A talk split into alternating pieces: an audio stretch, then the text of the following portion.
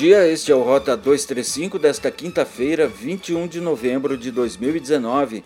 O seu podcast com informações de Gramado, Canela, Nova Petrópolis e São Francisco de Paula. Rota 235 é uma produção da Rádio Hortências que você encontra no site radiohortensias.com ou no Spotify, onde você busca por Rota 235. A sexta edição do Gramado em Concert, que ocorrerá entre. Foi lançado ontem em Gramado a sexta edição do Gramado em Concert, que ocorrerá entre 7 e 15 de fevereiro de 2020.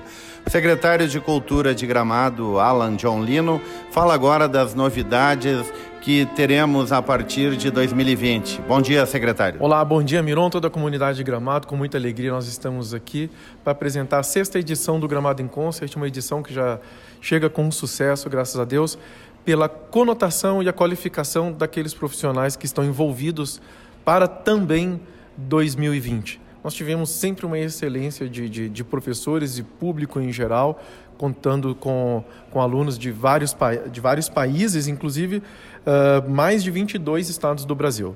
Né? Então, esse ano nós temos uma novidade muito bacana, que é, que é a vinda da Orquestra da Coreia, a vinda da Orquestra da Estônia, nós temos também a orquestra vinda do, do estado de São Paulo, grupos de câmara, são mais de 52 atividades culturais acontecendo em apenas 10 dias, que é de 7 a 15 de fevereiro. Quer dizer, o Gramado em Concert, ele vem buscar né, o resgate da, da, da elegância de Gramado. Né? Ele vem, ele vem resgatar essa elegância que Gramado ela sempre teve e ao longo uh, do crescimento da trajetória as pessoas acabam esquecendo um pouco essa elegância. Então o Gramado em Concert ele ele tem essa conotação de qualificação, uh, de protagonismo na sua excelência, né? Isso é muito importante. Qual é a previsão de alunos para o Gramado em Concert? Nós tivemos aproximadamente 705 inscritos e nós vamos selecionar em torno de 400 alunos. Uh, como é bancado o Gramado em Concert? É com dinheiro público, dinheiro privado? Ele é uma, uma mistura né, de, de, de, de recursos, é dinheiro do município, dinheiro público. Nós temos também recurso uh, federal através de leis de incentivo à cultura e patrocínio. Secretário de Cultura de Gramado, Alan John Lino com mais de 300 expositores da indústria de calçados, a Feira Zero Grau, principal feira de calçados do Brasil para lançamentos outono-inverno em calçados e acessórios, chegou ao último dia com saldo positivo. A feira foi realizada nos pavilhões do Serra Parque em Gramado.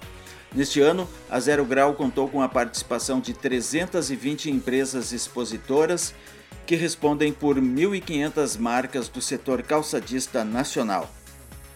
O secretário de Administração de Gramado, Júlio Dornelles, participou da sessão da Câmara Municipal para falar das contas públicas. Entre os assuntos pautados constaram o gasto com pessoal, o pregão eletrônico para compra de medicamentos com menor valor e os valores para investimento em obras. Para o secretário da Administração, o momento foi positivo, para Júlio Dornelles foi uma oportunidade de mostrar os resultados do trabalho, inclusive na questão da folha de pagamentos. Ele lembrou também de dados confirmando o excelente desempenho de Gramado no índice Firjan 2019 de responsabilidade fiscal. Novembro é o mês em que os pais devem ficar atentos ao período de matrícula e rematrícula na rede de ensino para o próximo ano letivo em Canela. A Secretaria de Educação informa que o prazo é 29 de novembro, sexta-feira da próxima semana, para a rede de educação infantil e para o ensino fundamental. Os pais dos alunos das escolas municipais de educação infantil devem confirmar que a criança vai continuar na rede na própria escola, apresentando comprovante de endereço e comprovante de vínculo empregatício dos pais, além da carteirinha de vacinação. Já as inscrições para alunos novos são realizadas todas as segundas e quintas pela manhã, na Secretaria da Educação, na Rua Borges de Medeiros, 926. Os documentos necessários: comprovante de endereço e certidão de nascimento. No ensino fundamental, Os pais também devem procurar as escolas em que os estudantes frequentam para realizar a rematrícula.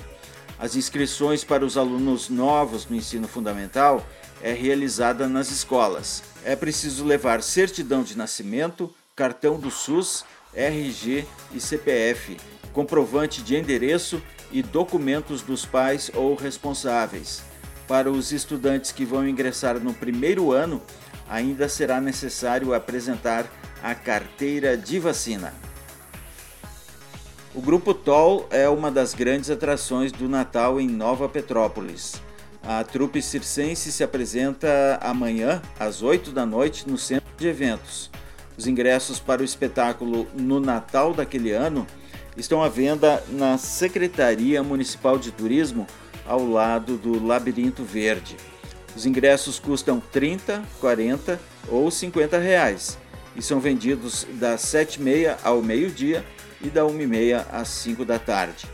A forma de pagamento é somente em dinheiro. Todos os lotes possuem ingressos de meia entrada para crianças de 6 a 11 anos, idosos acima de 60 anos e estudantes.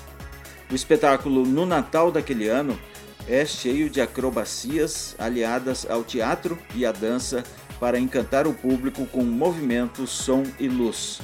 O Natal de Nova Petrópolis será realizado de 22 de novembro a 31 de dezembro. Haverá apresentações culturais e musicais, momentos ecumênicos e atrações como Delcio Tavares, Renato Borghetti e Réveillon com a banda Brilhação. Tempo bom na região das Hortênsias nesta quinta-feira. As temperaturas variam entre 16 e 31 graus. Em São Francisco de Paula, o sol nasce às 5h15 e se põe às 18h58. As informações são de tempo.com.